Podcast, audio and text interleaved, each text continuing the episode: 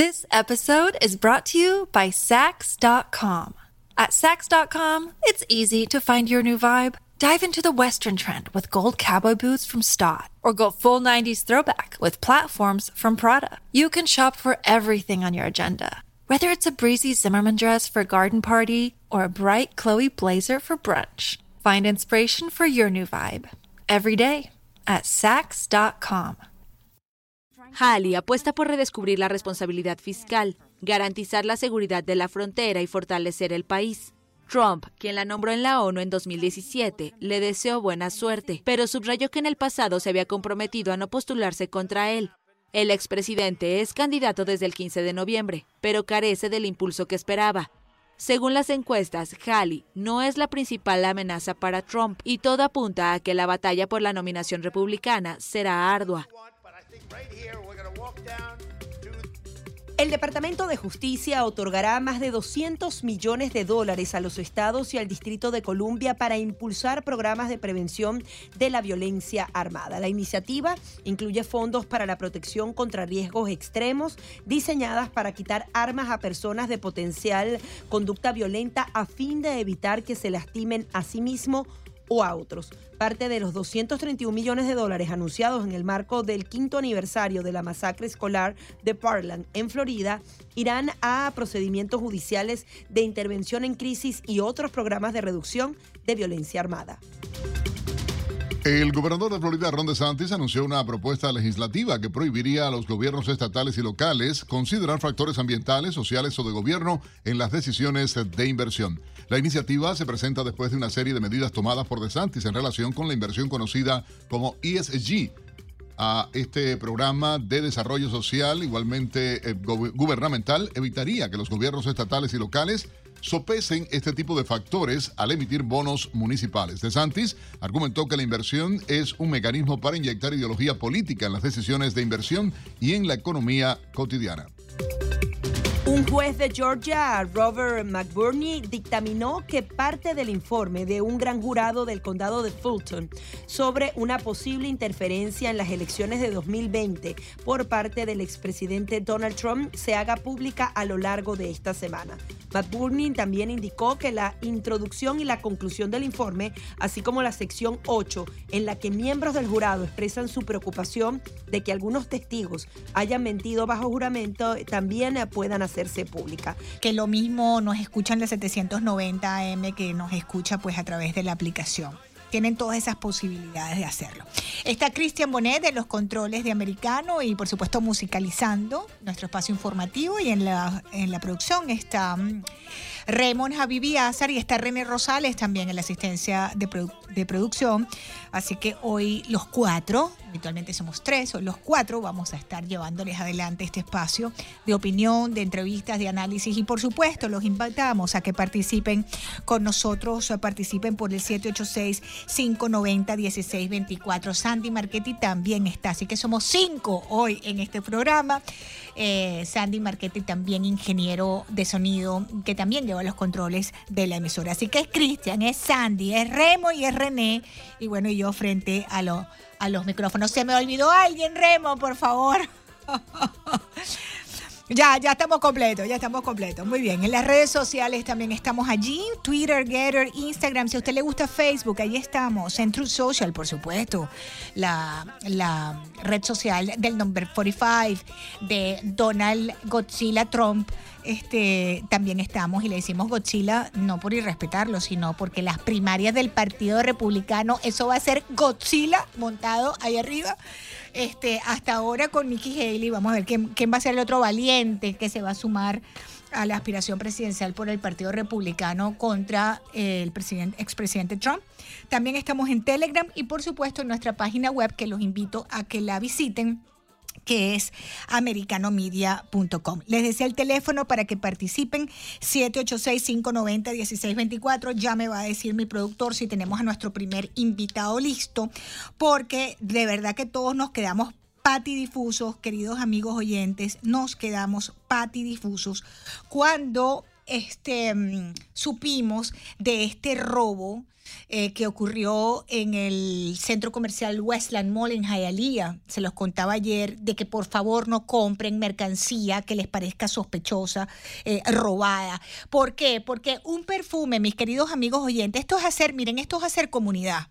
¿Qué es hacer comunidad? Entre todos ayudarnos y protegernos.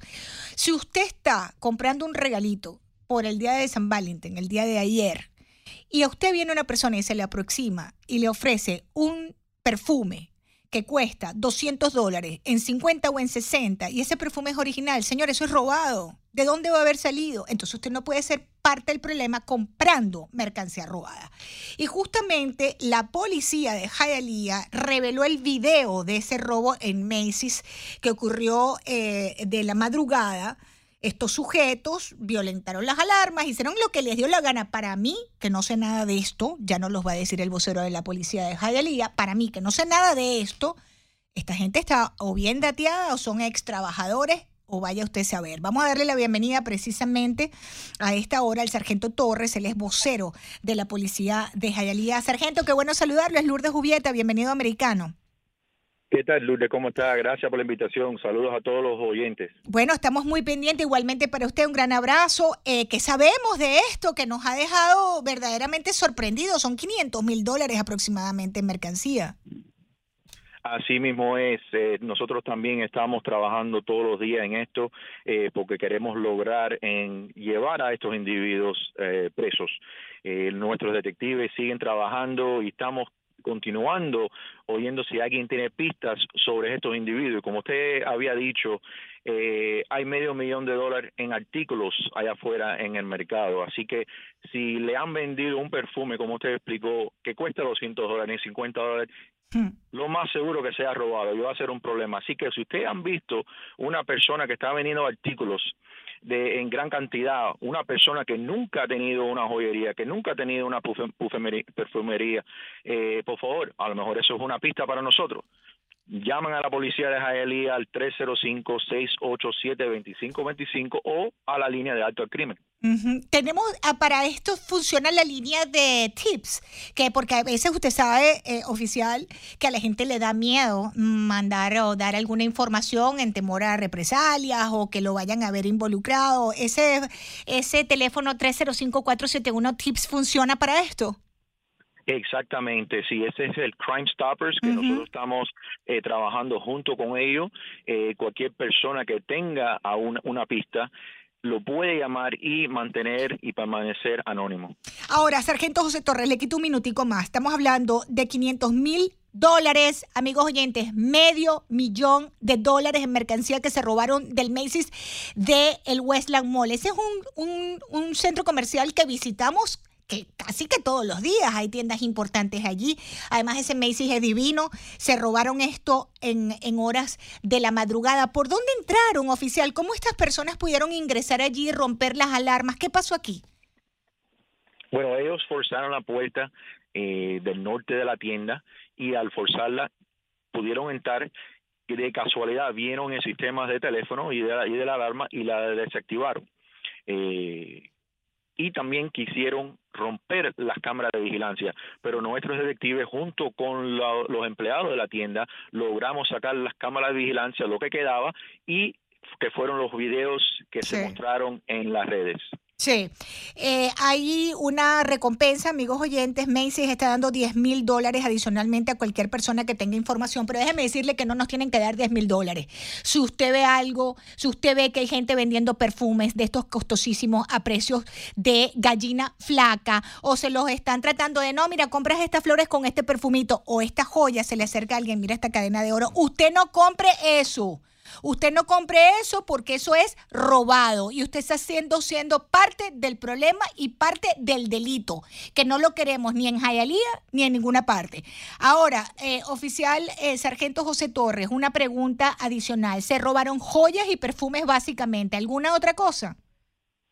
Eh, por ahora lo que nos están dando la tienda es todas las joyas y perfumes de hombre y de mujer pero como todo, ahí la tienda contiene muchos otros productos eh, como espejuelos, pero en estos momentos lo que nos están diciendo es que fueron todas las joyas y perfumes.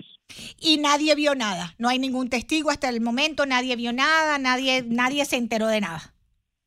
Eso es lo que seguimos buscando, buscando a las personas que nos pueden eh, dar una pista para llegar a estos individuos. Ok, el teléfono 471-TIPS, 305-471-TIPS, si usted quiere permanecer allí, pues que no se sepa su, su identidad.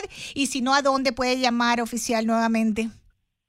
A nuestro departamento 305-687-2525. Oficial, gracias por estar con nosotros y por todo lo que hacen en la seguridad de una de las ciudades que más queremos, además aquí en el sur de la Florida, de gente buena y de gente trabajadora, pero como en todas las ciudades hay pillos. Y bueno, esperamos que pronto ustedes puedan eh, hacer su trabajo y ubicarlos. Gracias, oficial. Gracias a ustedes, que pasen buenas tardes. Igualmente. Bien, era el vocero de la policía de Jayalía, el sargento José Torres.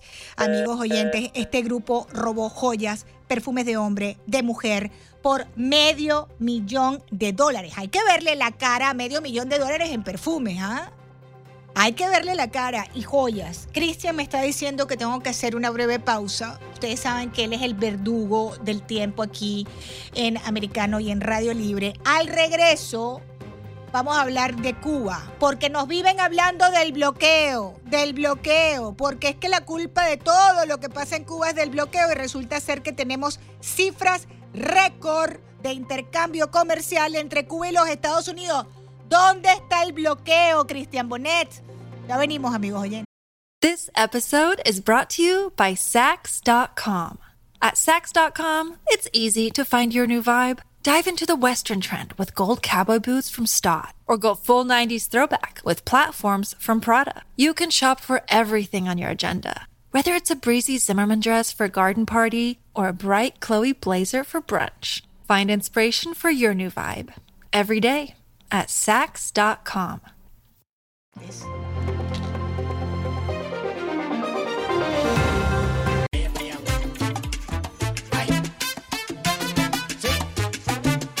Está guapachoso, Cristian Bonet, el día de hoy. Está guapachoso. Gracias, queridos amigos oyentes, por continuar eh, conectados con nosotros. Radio Libre 790M y Americano Media. Eh, completamente en vivo, por supuesto, de nuestros estudios en el sur de la Florida. Amigos oyentes, escuchen esto. Miren, el tema del bloqueo, a esta altura del almanaque, a esta altura del partido, se lo traga el que quiere, ya sea por ignorante o por estúpido. Porque esto no se lo traga nadie el cuentico manoseado por este régimen criminal, violador de todos los derechos humanos que tenemos en Cuba, de que todos sus problemas son el bloqueo. ¿Cuál bloqueo, señores? Solamente en alimentos y productos agrícolas, Cuba le ha comprado a compañías de Estados Unidos en el 2022 la bicoca de 328.5 millones de dólares, lo cual marcó, atención con esto, queridos oyentes de Americano y Radio Libre, el mayor aumento de operaciones comerciales entre Cuba y Estados Unidos en los últimos 10 años. ¿Ok?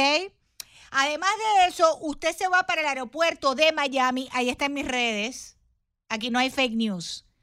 6, 7, 8 vuelos diarios en la mañana nada más, solo en la mañana, de Miami para Cuba. ¿Dónde está el bloqueo? Y además de eso, las remesas, que son miles de millones de dólares que le entra a la dictadura criminal, producto de este exilio de 63 años. ¿Qué hacen con el dinero? Bienvenido Antonio Rodiles, qué bueno que me acompañas Antonio, feliz tarde, qué bueno que estás aquí. Antonio Rodiles es analista político y activista también. Gran abrazo, mi amigo. Bueno, gracias. Gracias, gracias Lourdes por la invitación y un saludo también a toda tu audiencia. Ansiosa de escucharte, ¿cuál bloqueo? Bueno, mira Lourdes, desde hace muchos años el régimen cubano importa el 80% de los alimentos y las cifras incluso han sido mayores de, comprarle a, compañías americanas de la que tú estás dando, ¿no? evidentemente en los últimos tiempos, dado la, la, la, situación tan precaria que tiene el régimen financiera y las deudas que no pagan, y como le tiene que pagar a las compañías americanas en cash, bueno, definitivamente ha podido comprar menos. Pero no obstante, hay algo importante de señalar, y es que cada vez que el régimen está buscando eh, que, le, que le levanten sanciones, que le pongan un poco más liviana eh, la situación, ellos repiten este patrón de comprar a productores norteamericanos para buscarlos en el lobby que ellos están haciendo para este levantamiento de sanciones. Y lo otro que resulta eh, tremendamente eh, descarado por parte del régimen es que ellos prefieren comprarle a las compañías americanas a permitir que el productor cubano realmente genere más, más productos y que pueda venderlo en el mercado nacional. Ellos prefieren que el país sea ineficiente y la gente esté en la miseria antes de, permitirle que realmente haya prosperidad y prefieren comprarle a productor norteamericano incluso. Ahora, em, en el tema de, fíjate tú, ¿no? El gobierno, el régimen cubano ha suspendido pagos en divisa por quiebra del turismo. ¿Cómo interpretamos esto? Porque es que yo estoy tratando de llegar al meollo, al punto de ese manoseado argumento del bloqueo, Antonio, ¿no? Que les, da, que les da para todo. Recién estaba eh, con el presidente de México, eh, Díaz Canel, el, alias el Papu Papa, y resulta ser que el presidente de México ha pedido que se termine el bloqueo. ¿De qué bloqueo está hablando López Obrador? Cuando tenemos estos números, ayúdame a entender, Antonio por favor?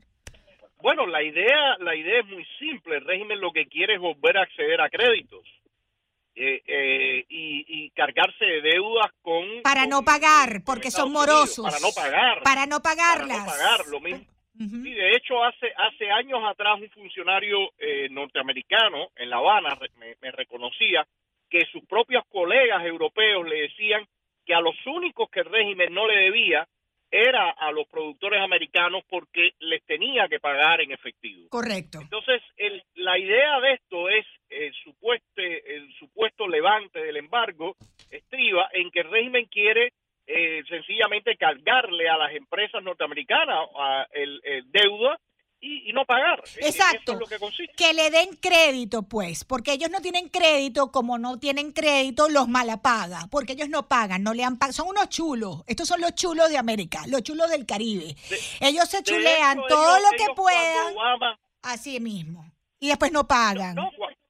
cuando, cuando Obama, Lourdes, la, la cantidad de opciones que ellos tuvieron, no sé si recuerdas que incluso se planteó que, que se moviera un ferry de Estados Unidos a La Habana. Sí, claro. Esa, e, se estuvo valorando, pero al final ellos ellos no no les interesó, porque ellos definitivamente lo que lo que sí quieren es que eh, cargarse de, de, quieren la tarjeta de, crédito, quieren la tarjeta de crédito. Ahora, Antonio, ¿Qué hace este régimen criminal con los millones de millones de dólares que entran en esta isla? ¿Qué hacen ellos con esa plata? Porque no la vemos ni en infraestructura, ni en hospitales, ni en escuelas, ni en vialidad, en nada. ¿Qué hacen además de robársela? ¿Qué más hacen con el dinero? Bueno, yo creo que esa misma pregunta eh, eh, funciona para cuando el periodo de la famosa Unión Soviética, que durante eh, decenas de años la Unión Soviética envió miles y miles de dólares y cuando colapsó en Cuba la infraestructura era tremendamente precaria, incluso se usan carreteras que se que, que, ya van a llevar de construida casi 100 años. El, mira, eh, eh, primero la, la cantidad de dinero que se va en todo lo que es eh, el, el aparato represivo y de control y de propaganda es descomunal. Eh, lo otro, eh, también la, tremenda corrupción que hay en todo el país. Y lo otro, todos los turbios manejos que ellos hacen y los negocios que tienen montados eh, fuera del país para esa propia élite.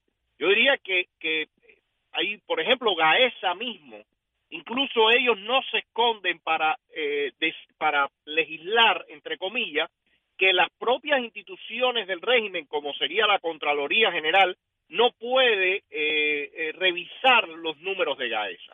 O sea, aquí claramente hay todo un manejo turbio, un manejo donde eh, cierta élite hace y deshace lo que le parece. Así es, y fíjate tú esta noticia, amigos oyentes, atención el régimen cubano suspendió desde noviembre y para todo el 2023 los pagos en divisas a proveedores nacionales y extranjeros del sector turístico debido a qué? A la bancarrota del Mintur y de la Gaviota SA, según la resolución del ministro de Economía eh, Cuba castrista Alejandro Gil Fernández.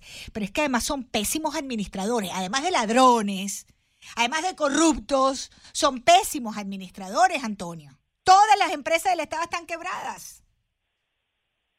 Sí, y yo por lo menos no veo que tengan la posibilidad de revertir eso, a no ser que se lancen en maniobras económicas donde permitan que grandes inversionistas se metan al país y ahora sí tendrían que eh, darles eh, seguridad de que no van a ser estafados, porque muchos en los años 90, sobre todo, fueron finalmente estafados, no salieron sin pagos incluso algunos inversionistas terminaron en la cárcel. Correcto, exactamente, lo recuerdo, lo recuerdo. Pero además también pienso que al declararse en bancarrota, porque esto es lo que están haciendo, es una bancarrota, pues eh, también podrían de repente negociar con sus acreedores, ¿no? Estoy en bancarrota, no te puedo pagar. Estoy, estoy, estoy quebrado, ¿cómo hago? ¿Qué te doy? Te doy una, no sé, te transfiero sangre, ¿Qué te transfiero? Porque no tengo dinero, básicamente, ¿no? Al declararse en bancarrota, los acreedores internacionales dicen, bueno, ¿y entonces qué me voy a llevar de Cuba? ¿Cómo puedo recuperar mi inversión en Cuba? Yo creo que esto aleja muchísimo la inversión extranjera. ¿ah? Lo que pasa, Lourdes, es que siempre ellos terminan usando eh, eh, la herramienta de que ellos son un Estado. Entonces, al final de la jornada, toda esa gente que ha perdido o que ahora mismo tiene invertido eh, unos cuantos millones de dólares, decenas o, cientos de millones de dólares, quieren recuperar el dinero, incluso miles de millones de dólares quieren recuperar ese dinero. Y el régimen, como, como tiene el poder monopólico en la isla, pues le vende que tienen que llegar a algún acuerdo para al final recuperar. Y, tengo la impresión de que posiblemente eh, ahora mismo ellos estén tratando de a cambio de, de no poder pagar en efectivo o con, con dinero, estar ofreciendo quizás la posibilidad de abrir nuevos negocios en la, en la isla. Claro, pero hay que estar totalmente sollado, es decir, con una, taja, una, una teja bien corrida para ir a meter un centavo en Cuba cuando no tienes garantías eh, sobre, sobre esa inversión. Antonio, venme a visitar Americano, le voy a decir a Raymond para que vengas y te pases una hora aquí con nosotros y estemos hablando de Cuba, que a mí me encanta conversar contigo. Muchos, temas muchos, muchos temas. Por ejemplo, ese apagón en siete provincias cubanas que nos dijeron que fue por no sé qué, porque una cosa que por allá estalló y resulta ser que es por la falta de mantenimiento y el desastre económico después de 63 años de dictadura cuba castrista. Antonio Rodiles, analista político con nosotros. Antonio, gracias por acompañarme. Un gran abrazo para ti, mi amigo. Invitación. Ya venimos. Gracias, queridos oyentes, por continuar ah, conectados ah, con la señal de Americano y Radio Libre 790 AM. Hoy hay protestas en Colombia, amigos oyentes, importantes protestas en Colombia. Hay marchas, manifestaciones contra eh, las políticas. Em, del presidente Gustavo Petro. Ayer veía a Gustavo Petro yo desde el balcón del Palacio Nariño con la prensa liberal. Dice que eran miles de personas acompañando a Petro en el balcón y resulta ser amigos que eran cientos. Era algo más o menos un, un copycat de Hugo Chávez Frías, que como ustedes saben está en la quinta paila del infierno. Eh, muy parecido, con la mujer y la hija en el balcón, que en Venezuela el, Palacio Miraflores era el, balcón del pueblo, como le puso Hugo Chávez, pero desde el, desde el balcón del pueblo, como Vicente Emparan, hablándole allí a las personas que llegaron eh, al palacio a escuchar a Petro. Y Petro decía cosas allí muy parecidas también a lo que nos vendió Hugo Chávez. Y yo no le tengo que decir aquí a nadie en el sur de la Florida, los que nos escuchan en el sur de la Florida, en qué terminó ese discurso de Hugo Chávez y cómo terminó eh, Venezuela, ¿no? Y en dónde estamos. Pero bueno, este señor ha pedido 21 facultades extraordinarias al Congreso para llevar a cabo sus reformas. También lo tenemos eso, materia vista, esa barajita la tenemos también en Venezuela. Y no es la primera vez, como les repito, que un mandatario pide atribuciones especiales para ajustar temas sin tener que debatirlos. Quiero darle la bienvenida hasta ahora a un extraordinario analista político colombiano, senador, ex senador, terminó su gestión como senador en el 2022. John Milton Rodríguez nos atiende desde Cali. Senador, qué bueno saludarlo. Le saluda Lourdes Jubieta de Americano. ¿Cómo está usted? Lourdes, un gusto saludarle a usted, a todo su equipo de trabajo, su mesa de trabajo, a todos sus seguidores y a todos sus oyentes allí en la bella ciudad de Miami y en los diferentes lugares de Estados Unidos donde lleguen estas ondas de comunicación. Gracias, senador. Eh, mi invitado, John Milton Rodríguez, fue senador entre el 2018 y el 2022, es directivo del Partido Colombia Justa y líder del proyecto de ley Provida. A esta hora usted también está caminando, ¿verdad? Este, en estas marchas contra, eh, bueno, lo que se entiende como eh, la gestión de la propuesta que ha hecho el presidente Petro. Cuéntenos un poco, por favor, de lo que allí está ocurriendo. Bueno, a diferencia de las pocas personas que se van a marchar ayer apoyando el gobierno de Gustavo Petro, hoy las multitudes salimos a las calles eh, en las 11, 12 ciudades principales del país, donde convocamos marchas pacíficas, donde no hubo ninguna afectación ni a medios de comunicación, ni ningún tipo de arenga contra la fuerza pública. Muy diferente ayer, lo donde colegas suyos de medios de comunicación en diferentes ciudades fueron agredidos, fueron expropiados eh, para que no transmitieran lo que estaba pasando, que era un verdadero fracaso las marchas del día de ayer. Hoy hubo todo, todo orden, eh, respeto, multitudes, pero con una consigna muy clara, ir a defender a Colombia de el avance que pretende el señor Gustavo Petro de meternos al comunismo y al progresismo recalcitrante que ha quebrado completamente a Venezuela, a Cuba, y obviamente en ninguna parte del mundo ha tenido ningún éxito. Pero aquí en, aquí en Colombia no va a pasar eso porque estamos firmes y radicales en no permitir que esos abusos ocurran en nuestro país. Pero en las urnas se demostró otra cosa.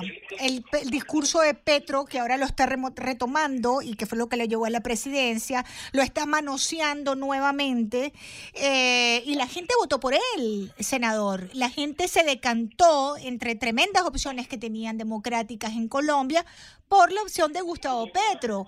Entonces, pareciera que por un lado están esos que votaron y por otro lado están los otros, o es que en estos primeros tiempos de gobierno ya están los arrepentidos, como pasó precisamente en Venezuela.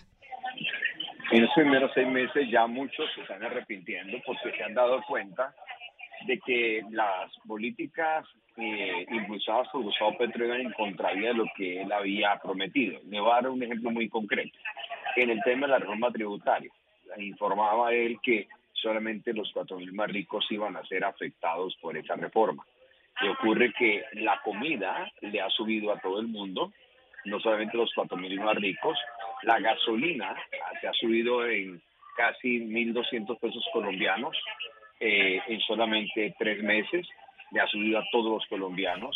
El anuncio de no volver a generar contratos de exploración para pasar la transición energética de manera forzada e improvisada ha generado obviamente unas reacciones muy difíciles porque los inversionistas que saben que el principal producto exportador es el petróleo, el carbón y el gas de parte nuestra y es generador de divisas, se han quedado quietos en inversiones, sobre todo en propiedad raíz, y eso obviamente ha generado una angustia en todos los sectores, eh, sean de cual sea el sector político y de la población colombiana. Así que hay mucha gente arrepentida. Usted ve las últimas encuestas, la de ATESCO, por ejemplo, donde la aceptación de Gustavo Petro está ya por debajo del 35%, llegó a tener un 51%, en solamente tres meses ha bajado 14 puntos su aprobación. Entonces, ese es un tema que, no podemos quedarnos callados. Creo que eh, de Petro aprovechó un momento en el que, infortunadamente,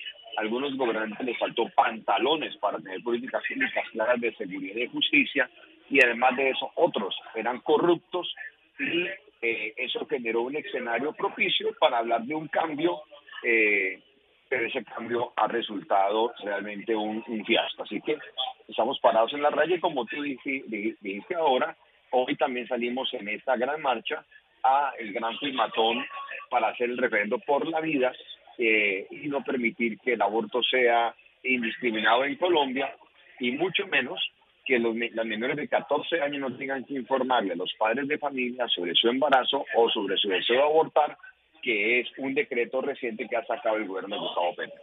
Eso es algo que verdaderamente se está viendo no solamente en Colombia, sino que nos están queriendo imponer esa agenda eh, de la cultura de la muerte de los sectores más liberales en el planeta. Y ahora en Colombia también, donde hemos precisamente, senador, hemos sufrido y hemos visto eh, testimonios desgarradores de niñas que habían sido precisamente asimiladas por la guerrilla narcotraficante de Colombia, que violaba a estas menores de edad, estos pedófilos que estaban en el secretariado de la FARC, estos desalmados que violaban a estas niñas, las embarazaban y les hacían aborto a niñas tan pequeñas como 12, 13 y 14 años. Y ahora nos dicen que una niña de 14 años puede abortar sin decirle nada a su papá y a su mamá. Una niña de 14 años acaba, le acaba de venir la menstruación para que vengan a estar diciéndonos estos gobernantes que una niña puede tomar la decisión de hacerse un aborto sin decírselo a su mamá o a su papá. Eso es algo increíble lo que usted nos está diciendo, senador.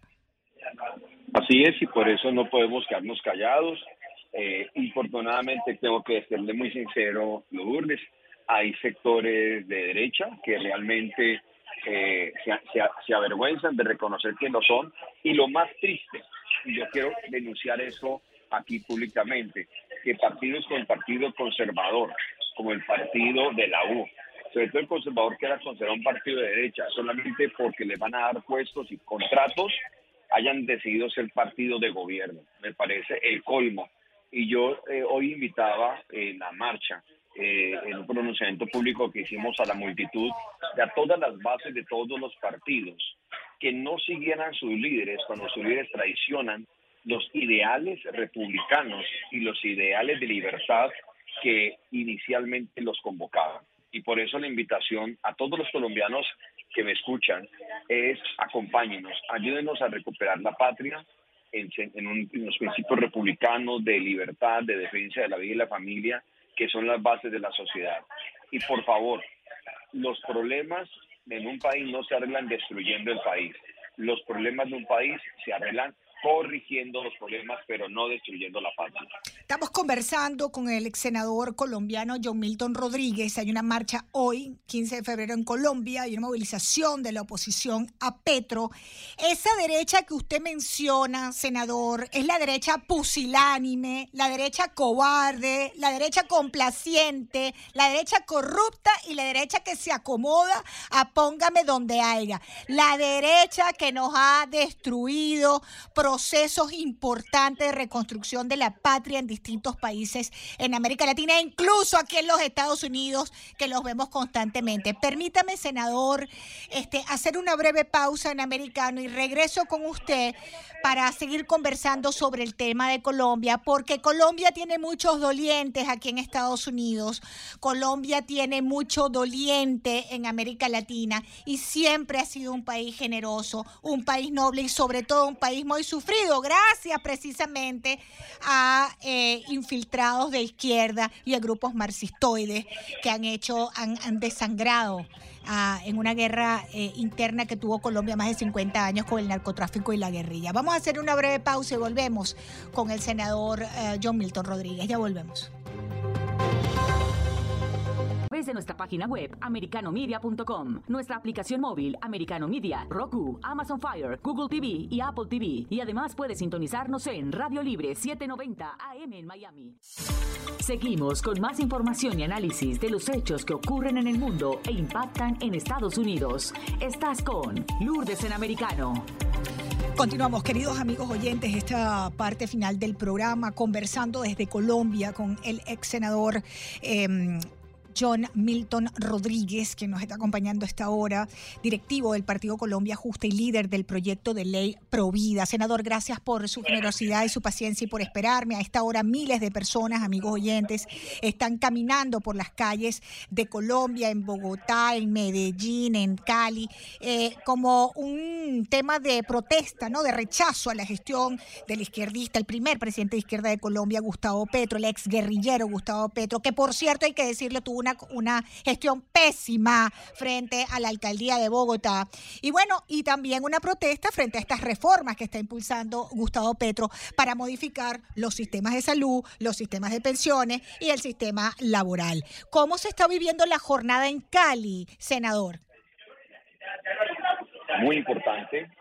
Yo calculo algo más de 20 mil personas que salimos a las calles. eh, ha sido la marcha más humanitaria que hemos tenido. En Bogotá, la Plaza de Bolívar se quedó a reventar. Sí, la estoy más viendo. de 45 mil personas en la Plaza de Bolívar. Medellín es una ciudad impactante en la movilización también. Sí. Barranquilla igualmente. Entonces yo creo que esto es, más que nosotros buscar que el señor Petro reaccione, porque él no se, tra- no se trata de reaccionar, él no llegó allí a ver qué hacía, él llegó con una agenda debidamente prefabricada, preelaborada, acordado con diferentes organizaciones internacionales izquier- izquierdistas y progresistas, pero lo que estamos procurando es que la gente se despierte, que la gente reaccione, como, como, como usted lo dijo ahora, en las urnas es donde uno tiene que manifestarse. Entonces, en las urnas no puede volver a pasar en Colombia que el pueblo colombiano escoja una persona que va a acabar con el sistema de salud, que va a acabar con el sistema pensional, que va a encarecer los costos laborales, acabando con el emprendimiento, acabando con el empresariado, que va a acabar con la industria petrolera de un día para otro, que va a generar destrucción en el empleo, que hoy en día el costo de vida en Colombia está, es el más alto en los últimos 20 años el costo de vida. Voy a darle un dato. El bulto de papa en Colombia costaba 90 mil pesos. Después de Petro está costando 190 mil pesos.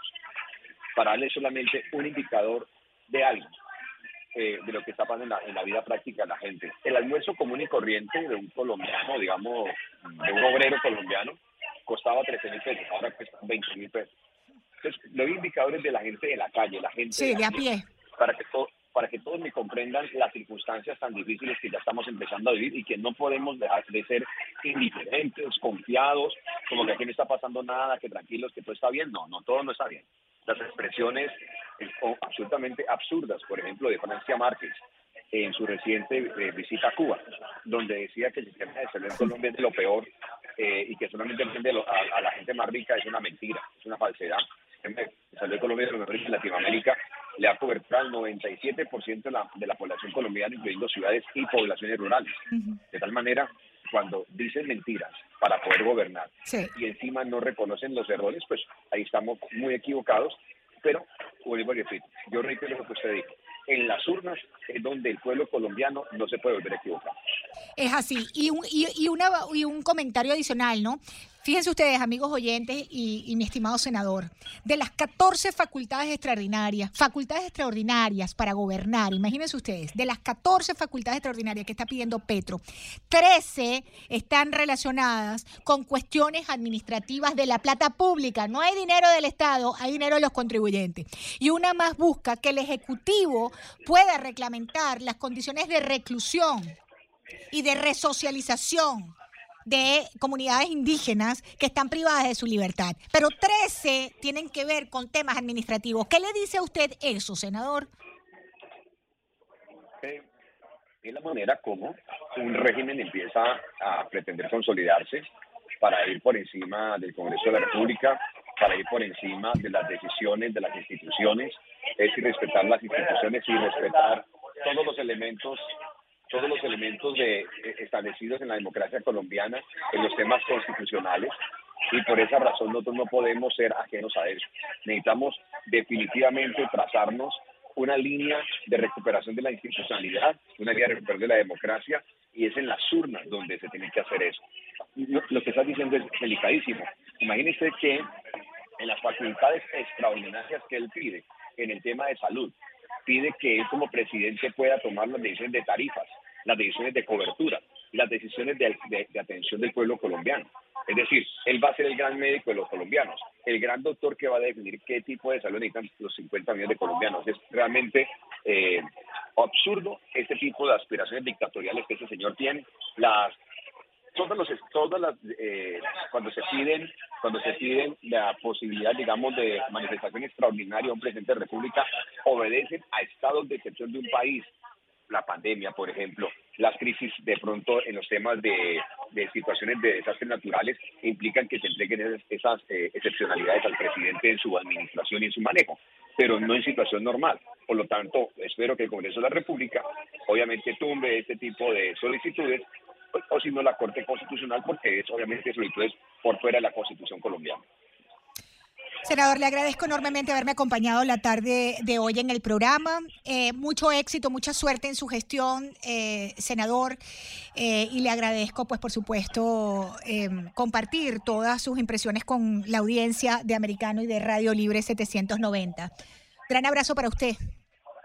Muchísimas gracias.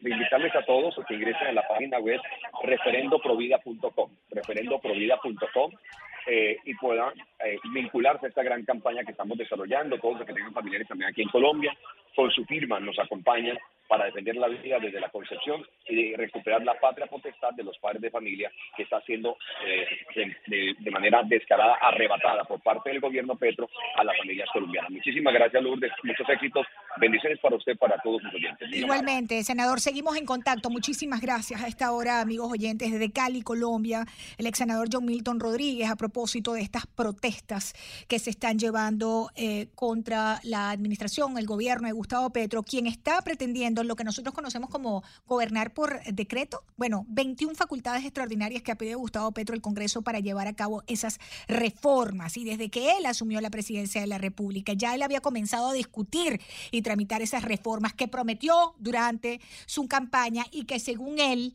el país necesita de sobremanera, porque sin eso, según Gustavo Petro, al mismísimo estilo de Hugo Chávez y al mismísimo estilo de Fidel Castro, no hay futuro en Colombia sin las decisiones, estos trámites de reforma que solicita Gustavo Petro, porque sin él y sin eso Colombia no tiene futuro, dice Gustavo Petro, ¿no? Cristian, por favor, ponme música, que esto está muy intenso. Por favor, Cristian, ponme música para despedir el programa. Gracias, Cristian Bonet.